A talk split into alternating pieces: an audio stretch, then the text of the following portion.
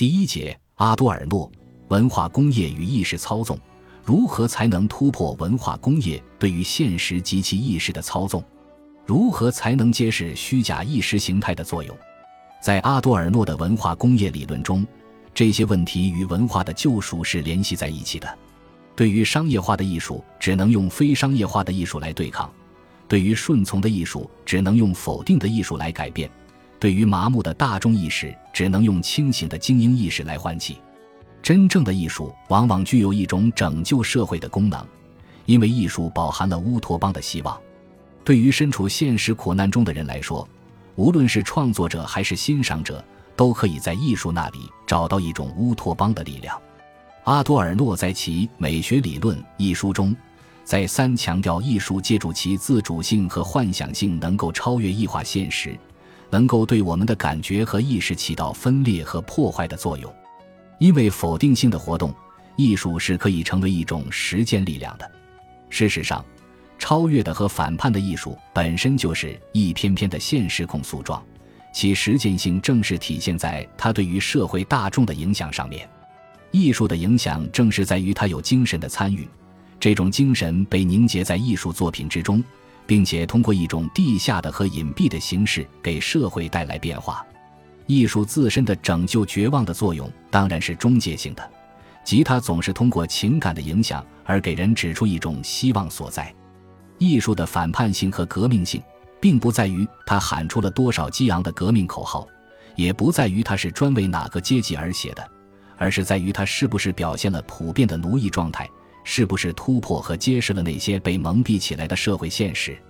普通大众为何不理解也不接受那些带有抵抗意味的音乐和戏剧呢？先锋派的艺术为何难以走进大众的视线中呢？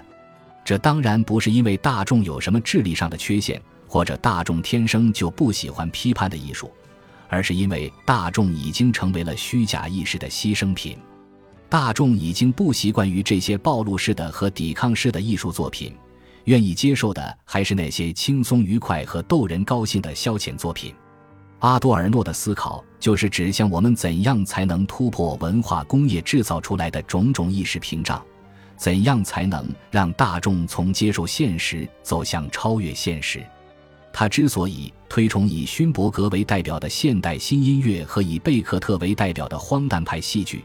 是因为他们的音乐和戏剧都具有超越异化现实和指向反思的特征，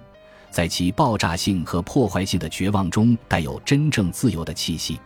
他们的否定艺术与现代社会处于一种对立关系之中。因而体现了批判的和抵抗的艺术特征，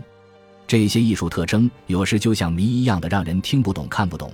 原因在于它们往往是超前的和意在的，其乌托邦的指向如同密码一般存在于艺术的形式之中。坚持音乐与社会的关联性，信奉音乐的拯救力量，是阿多尔诺一贯的思想立场。阿多尔诺强调，如果与文献记录相比，艺术的形式能够更真实地反映人类的历史。他特别集中地探讨了现代主义音乐的拯救作用，并且将勋伯格的新音乐视为现实矛盾和社会异化的展示，因为正是不协和音的冲突照亮了黑暗的世界。这种新音乐的声音自然没有给听众提供安慰和消遣，而是让听众感到震惊和不适。在音乐中。我们似乎听到的是城市人互不相识而产生的孤独感和恐惧感。勋伯格用不协和音表达出来的恐惧感，不是因为他丧失了理解力，而是因为他非常真实地把握了这些恐惧。音乐的力量不是简单的去描述现代社会生活的异化状况，而是要去铭刻社会给人带来的孤独和痛苦。在哭泣的现代主义音乐中。我们可以感受到一种乌托邦的力量，它既是一种抵抗，同时也是一种渴望。指向他物似乎就是音乐的本来之意，即音乐自身内含了一种超脱的乌托邦力量。当然，除了勋伯格的无调性音乐之外，阿多尔诺还将卡夫卡的超现实主义小说、毕加索的立体主义绘画和贝克特的荒诞派戏剧等列入他的先锋艺术名单之中。在文化工业充斥现代社会生活的情形下，以批判性、否定性、超越性为特征的现代主义艺术运动不失为一种唤醒的意识。这种意识能够起到拯救绝望的作用，因为它能够给主体带来战力，从而使主体跳出物化的陷阱。阿多尔诺的文化工业理论贯穿了一种美学胜过政治的思想逻辑，并且将文化的救赎作为人类走向自由的坦途。尽管同其他法兰克福学派成员一样，他也没有直接打出文化主义的旗号，但是其否定的辩证法显然是文化主义的。他的文化逻辑在于突出社会革命的主观条件及主体意识的能动作用。他坚决反对庸俗唯物主义和机械唯物主义，始终强调唯物主义不等于是唯心主义的反义词，也不等于是对非物质性存在的简单否定。他的文化主义突出了社会的总体性，将文化看作是实现社会总体的中介力量。在他这里，文化绝不仅仅是经济活动的派生物，绝不仅仅是阶级利益的反应，也不只是精神的幻想活动。文化既表现了社会的矛盾，同时又潜藏着否定的力量。阿多尔诺的文化工业理论之所以要批判和贬斥那些以消遣娱乐为取向的流行艺术，正是因为流行艺术往往没有思想、没有超越，而现代主义艺术不仅有思想、有否定，而且还包含有乌托邦的因素。其艺术的指向是社会的变革和自由的未来。按照他的思想逻辑。文化工业理论是一种理论的批判，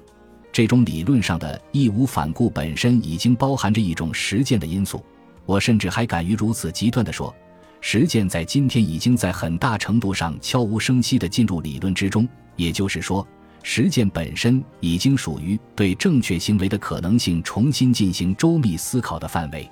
于是，文化的救赎也就顺理成章。人的问题总是与思想或者精神联系起来的。当人的思想有所否定的时候，当人的精神有所超越的时候，人的现实及其社会实践就会发生变化。而这一切都有赖于文化的中介作用。今天的文化工业相比阿多尔诺的时代更是有过之而无不及。文化问题的讨论具有更加突出的现实性。这从二十世纪下半叶以来，西方学术界出现的文化的转向中可以找到直接的证明。在商业化逻辑已经走向全球化的情形之下，阿多尔诺文化工业理论尽管显得有些过时和片面，尤其是他对于大众文化和流行文化所持的精英主义立场屡遭批评，但是他对于文化工业的操作模式的理论分析依旧有其现实的意义。如果撇开他过于低估流行文化消费者的辨别力和抵抗力的盲视部分，他所进行的哲学式的文化批判不失为一种独立的声音。在任何时代，社会的发展变化都需要一种独立的声音，都需要一种文化上的自觉意识。作为一种社会批判理论，法兰克福学派的整个研究思路表现出了非常突出的精英主义意识。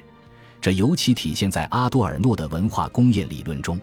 在阿多尔诺看来，大众容易受到蒙骗，变得麻痹，甚至在大众文化和精英文化之间经常形成对立。比如，无产阶级往往就不相信知识分子，而且还仇恨知识分子。